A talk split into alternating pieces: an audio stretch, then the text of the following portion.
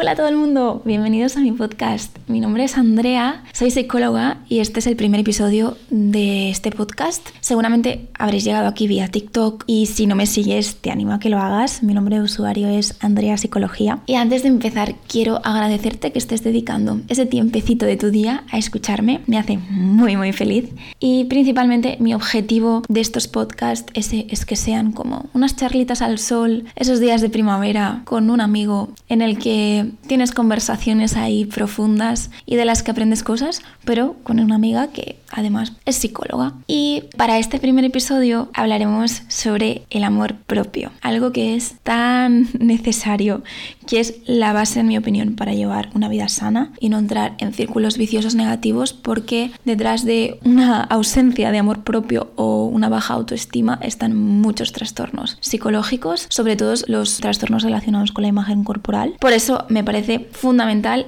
que todo el mundo se dedique a cultivar su amor propio. Y primero me gustaría decir qué es para mí el amor propio, porque es que claro, cada uno aquí tiene un concepto de amor propio según lo que ha escuchado, según lo que ha leído, y hay muchas concepciones que para mí mm, no están bien, es decir, que se basan en ser excesivamente conformistas y se basan en un positivismo tóxico. ¿Qué quiere decir? Para mí, el amor propio es aceptarse a uno mismo en todos los puntos de su proceso, en todos los puntos de su vida, sin que eso signifique conformarse. Es decir, yo soy me quiero en cada punto de mi proceso, pero sé el potencial que tengo y voy a trabajar para conseguirlo, para conseguir llegar a ese potencial. ¿Qué quiere decir? Que me quiero, me amo, me acepto tal y como soy, pero no me conformo de estar en el punto en el que estoy. Por ejemplo, imagínate que yo he engordado 10 kilos. Yo siempre he pesado, me lo invento, ¿eh? Yo siempre he pesado 50 kilos y por lo que sea subo a 60, ¿vale? Pues yo si tengo amor propio me voy a querer de la misma manera en los 50 que en los 60, porque no baso mi valor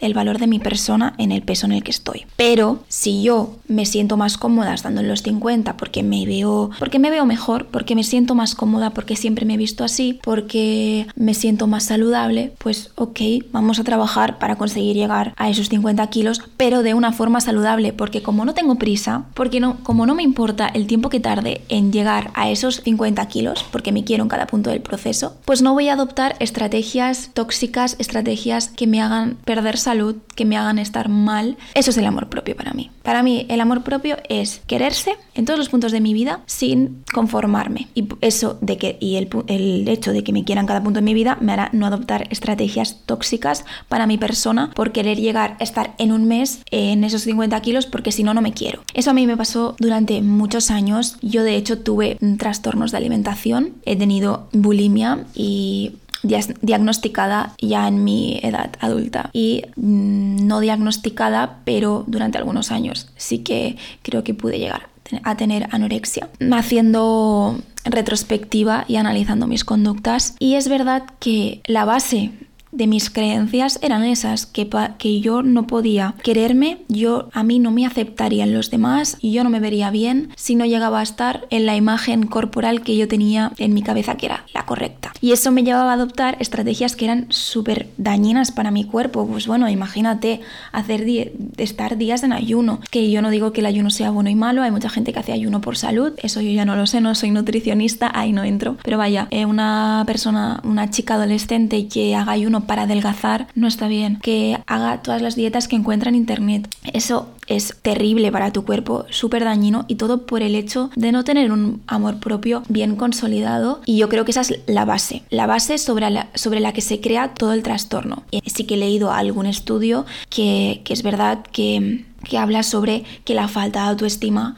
está muy relacionada con casi todos los trastornos de alimentación y de imagen corporal. Em, y yo creo que va en esa línea. Y algo súper preocupante que a mí me dejó impactada es que tengo gente de mi círculo cercano que ha, ha tenido este problema, que va al colegio y hay muchos, y me han podido confirmar que hay muchos, muchos casos tanto en su curso como en los cursos que están por encima y por debajo. Muchos casos de trastornos de alimentación. Según los datos que yo he podido manejar, muchísimos más que cuando yo era adolescente. Y eso es preocupante porque es un ratio muy elevado. Es decir, ya que hayan cinco estudiantes en un mismo curso que tengan anorexia o bulimia, es cuanto menos muy alarmante y deja entrever que algo falla en la sociedad y en la educación. Porque más allá de que después nosotros entremos a las redes sociales y veamos que, que el prototipo de cuerpo es uno, cuando a ti te han educado en el amor propio, cuando tú tienes un amor propio bien consolidado, tú sí que es verdad que puedes influenciarte por esto, por lo que ves, pero tienes más herramientas para gestionarlo diferente y no caer en el trastorno de alimentación. Porque una persona que ya tiene poco amor propio y está constantemente intoxicada de estos mensajes en las redes sociales de cómo debería ser su imagen ideal, pues probablemente desarrolle un problema, un problema de alimentación o un trastorno con su imagen corporal. Y lo mismo pasa para mí las relaciones de pareja. Cuando tienes una baja autoestima es muchísimo más, bueno, bajo amor propio, perdón, es muchísimo más probable que entres en relaciones tóxicas de las que te sea mucho más complicado salir y estés mucho tiempo ahí dentro por el hecho de no tener un amor propio bien asentado, bien desarrollado. Piensas, cuando tienes un amor propio bajo, piensas que no va a haber nadie más que te quiera aparte de la persona con la que estás y que por eso tienes que aguantar muchas cosas de esa relación que no aguantarías si tuvieras un mejor amor propio. Si tú ya te sabes, cuando has trabajado y tienes un buen amor propio, sabes que eres merecedor de un buen amor, de un amor saludable. Porque para empezar, tú ya te quieres bien. Entonces no vas a dejar que venga otra persona a quererte mal y a dañarte. Porque el amor externo, el amor es necesario, es una necesidad humana indispensable. Entonces todos necesitamos ser amados, pero no a cualquier precio. No tenemos que aceptar cualquier cosa por, o sea, por evitar sentirnos no amados. Una cosa que es súper contradictoria, pero que pasa, es el compararnos, es decir, compararnos en el amor propio mismo. Yo veo a una persona que la veo externamente porque ni la conozco en verdad, que seguramente sea una influencer o sea una persona famosa, y la veo súper segura de sí misma. Veo que la veo y digo, wow, qué seguridad. Ojalá ser como esa persona y me siento mal por decir, jolín, es que si me comparo, sois, me veo súper insegura, es que ojalá verme tan segura y tan... Hoy, porque hoy en día también pasa mucho esto de decir, ¡buah, qué mujer! Y, y creo que todo el mundo podemos estar de acuerdo en que idealizamos a las mujeres que están muy seguras de sí mismas y que se ven como mujeres poderosas, que su palabra tiene como mucha fuerza, ¿verdad?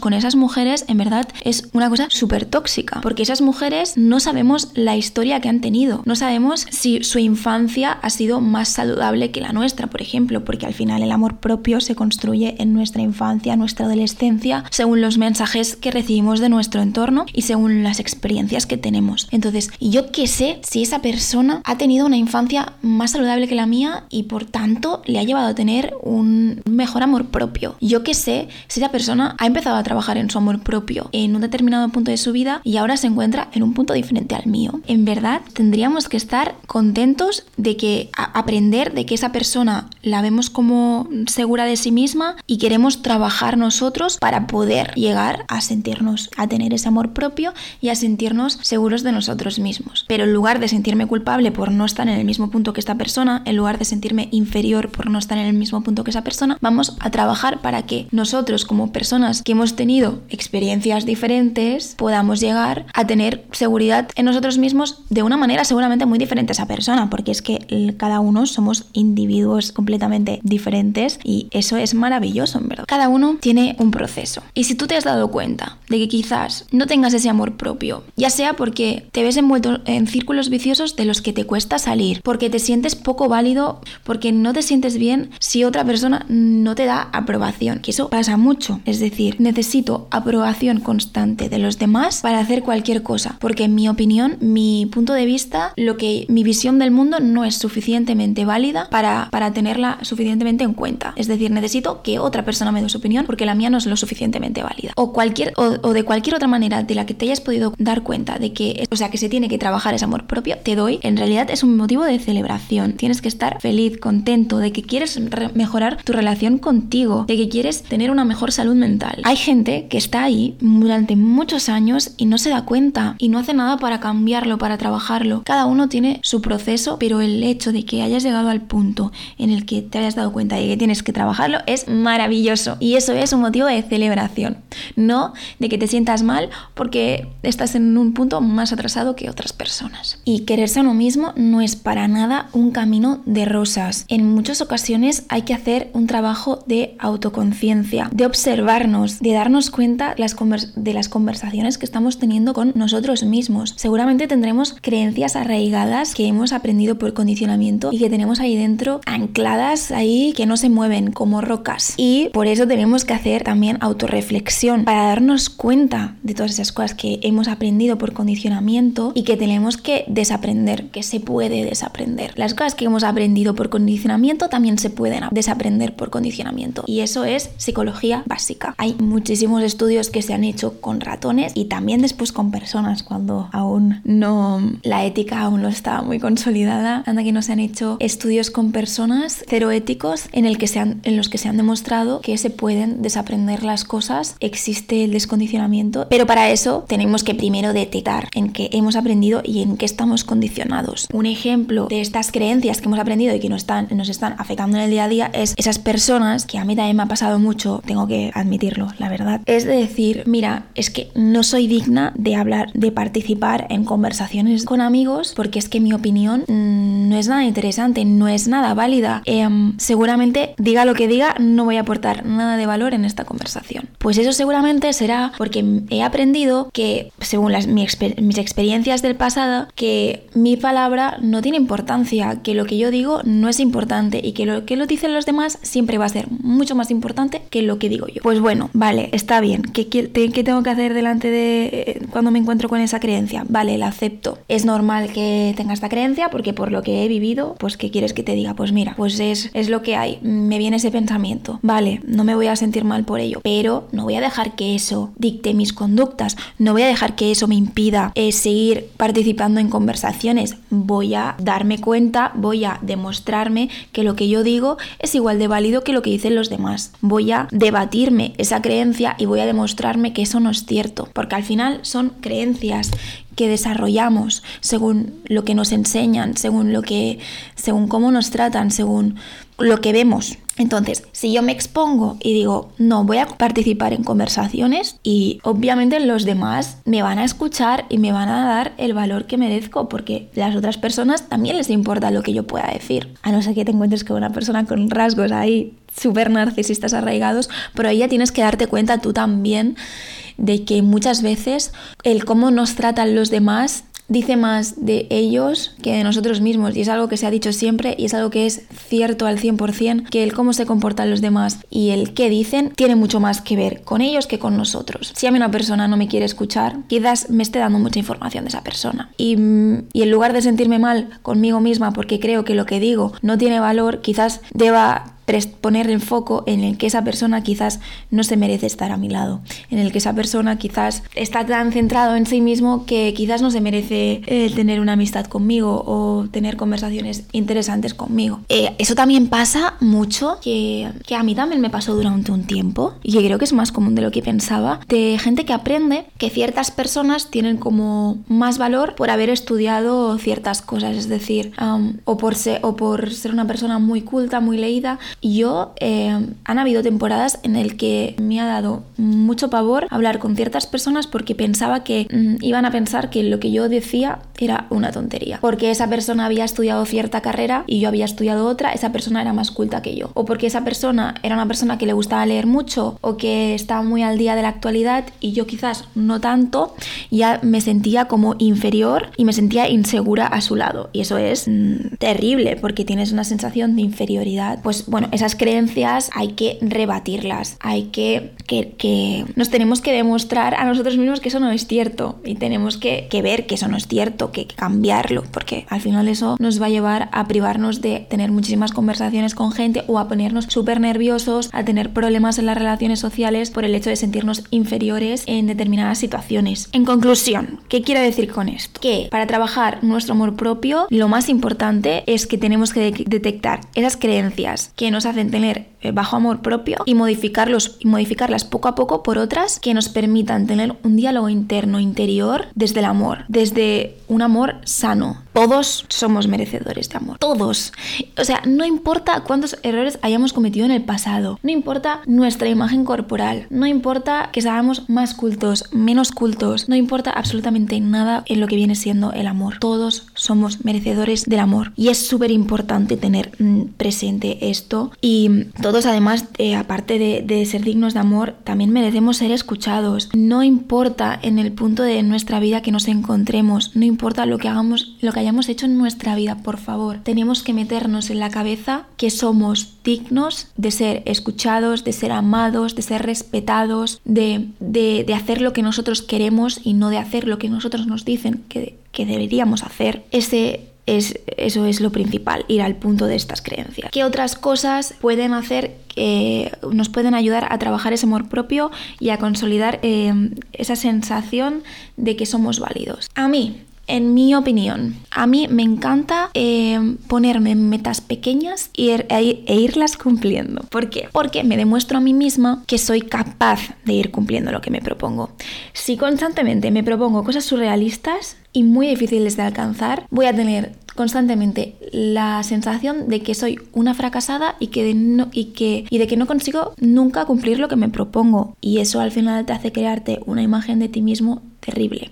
Por eso, en lugar de, de, ponernos metas muy grandes e inalcanzables, irnos poniendo metas pequeñitas sobre cosas que quizás te podrían parecer insignificantes, pero que en realidad tienen muchísimo valor. Por ejemplo, para mí, el simple hecho de ordenar la casa, de sentir que soy capaz de mantener la casa limpia o la casa ordenada, para mí, conseguir esa meta es algo increíble. ¿Por qué? Porque he sido toda mi vida bastante desordenada, siempre me ha costado mantener esos hábitos, entonces el hecho de ir proponiéndome cada día estos pequeños, estas pequeñas metas y alcanzarlas, para mí es un gran qué. Para mí me da esa sensación de autoeficacia, de que soy capaz de cumplirme lo que propongo y eso me genera una imagen, una autoimagen de mí misma muchísimo más, muchísimo más positiva, muchísimo mejor. O sea, tengo una autoimagen buena de mí misma. Em, para otras personas, pues serán otras cosas. Es decir, esto es un ejemplo de una meta que me puedo proponer yo en mi día. Obviamente, después, aparte de las metas personales, pues habrá metas profesionales, habrá metas em, a nivel de, de estudios, habrá metas a nivel de imagen, habrá metas, mil metas te puedes proponer sobre todo, sobre todas las cosas en este mundo. Lo importante es que sean pequeñitas y que te den esa sensación de autoeficacia cuando las consigues. Em, otra cosa que para mí es súper importante en la construcción de este amor propio, de quién te rodeas. Deshazte de esos, de esos círculos tóxicos, de esas personas tóxicas. Bueno, no me gusta decir personas tóxicas porque, bueno, esto ya lo hablaré más adelante, pero no creo que existan personas tóxicas. De esas personas con, con con actitudes tóxicas que no están dispuestas a cambiarlas, porque son conscientes de que a ti eso no te beneficia en nada y no están dispuestas a cambiarlas. Esas personas te van a siempre tirar para atrás, no te van a permitir avanzar, te van a retener es imposible construir una imagen saludable de ti misma, irte proponiendo metas y cumplirlas si tienes constantemente a alguien al lado que te está haciendo aprender, o sea, te está diciendo todo lo contrario a lo que tú estás intentando conseguir. Imagínate que tú te has puesto como meta, em, pues eso, el tener la casa ordenada. Y tienes a una persona a tu lado que te dice constantemente, ¿cómo vas a tener la casa ordenada? Pues siempre has sido súper desordenada, madre mía. Cuando lo consigas, ya verás. Esa persona te está haciendo, o sea, tú estás intentando de construir una imagen de ti misma que te habías creado y esa persona te la vuelve a construir constantemente y estás en el proceso, en el proceso de, construcción y construcción constante. De un punto de vista negativo, es decir, que te tira para atrás sin necesidad de, que, de ir para atrás. Es decir, es verdad que todo el mundo nos construimos y nos deconstruimos durante toda la vida y eso es, eso es eh, parte de la vida, parte de, estar vivo, que constantemente aprendemos cosas que no están bien y tenemos que desaprenderlas. Eso es un proceso normal. Yo me refiero a tener personas tóxicas de las que puedes prestar perdón, personas, tóxicas, ¿no? Me voy a continuar equivocando, perdonarme, pero hasta que uno consigue asimilar, eh, bueno, el caso. Eh, personas con tendencias tóxicas que no están dispuestas a dejar de tenerlas, te van a tirar para atrás sin necesidad de tirar para atrás. Entonces, deshacernos de esas relaciones, de esos círculos. Em, otra cosa, el tener tenemos que tener en cuenta que siempre vamos a encontrarnos a gente que no va a querer que progresemos, porque hay muchas muchas personas en este mundo que sienten que su ego se ve amenazado si hay otra persona que está sobresaliendo un poco por encima de ellos. A estas personas no hay que hacer, no, hay que hacer ver que no existen porque están existiendo, están ahí, pero no hay que tener ninguna reacción ante estas personas porque es lo que buscan en nosotros. Entonces nosotros vamos a, ir, a seguir por nuestro camino, mm, dejando a esas personas en el camino y centrándonos en lo nuestro, porque si les damos reacción vamos a, volver a tener otra reacción suya. Eh, así que fuera. Y otra cosa eh, que, pasa mucho es y que nos em, está impidiéndonos el construir esa imagen de amor, propio es el intentar agradar a todo el mundo. Es algo que todos hemos hecho o casi todos habremos hecho, seguramente hay excepciones, pero bueno, es parte de la naturaleza humana gustar. ¿Qué pasa? Que si estamos constantemente intentando gustar a todo el mundo, difícilmente vamos a centrarnos en gustarnos a nosotros mismos. Es decir, si nosotros constantemente estamos intentando gustar a los otros, no vamos a poder centrarnos en gustarnos a nosotros mismos y hacer lo que realmente nosotros queremos. Y es agotador estar todo el día pensando, ostras, es que si subo este vídeo, seguramente va a haber una persona que no le guste. De todas las personas que me puedan ver, seguramente me voy a centrar en la persona a la que no le guste. Así que no lo voy a hacer. Fuera, tenemos que deshacernos de eso. Eso no nos impide llegar a construir nuestro amor propio. Otra cosa em, que para mí, a mí me ha ayudado muchísimo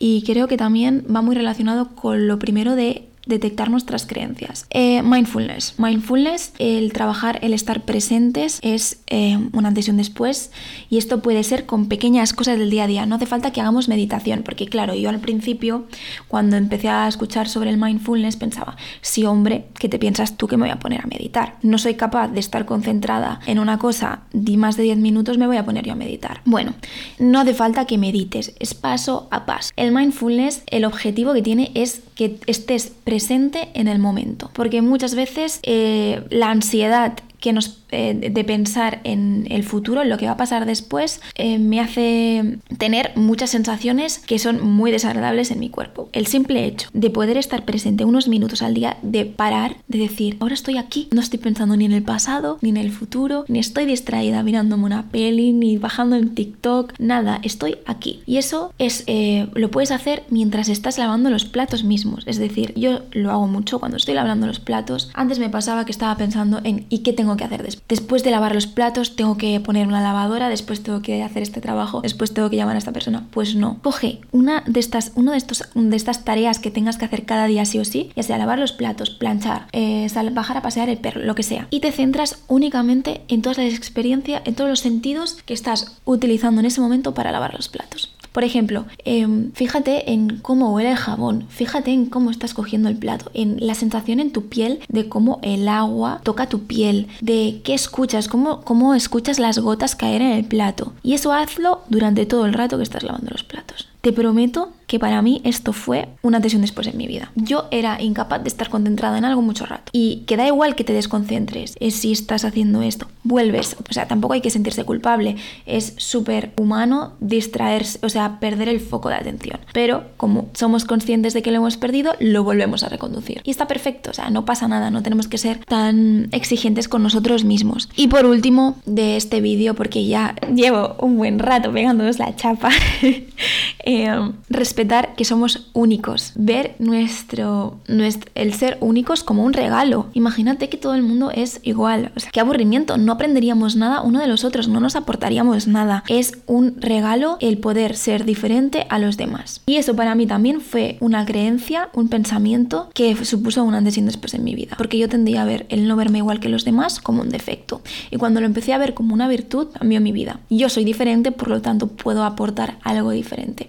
Y en lo diferente está la belleza, en lo diferente está lo bueno. Apreciemos el hecho de que somos únicos como un regalo no como para, em, como para hacernos daños a nosotros mismos pensando que como no somos igual que las otras personas, somos menos. Y bueno, espero que os haya gustado este primer episodio. Estoy muy feliz de poder haberlo hecho. Espero que me sigáis escuchando en mis próximos episodios. Me gustaría decir, antes de acabar, que podéis dejarme sugerencias en mis vídeos de TikTok sobre temas que queráis escuchar en los podcasts. Em, intentaré leeros a todos y, y nada, que acabéis de pasar un bonito día eh, y que ojalá podáis empezar a trabajar este amor propio. Y si lo tenéis, me alegro muchísimo. Es maravilloso que hayáis podido llegar a conseguir a tener ese amor propio tan, tan bien consolidado. Un besote muy grande.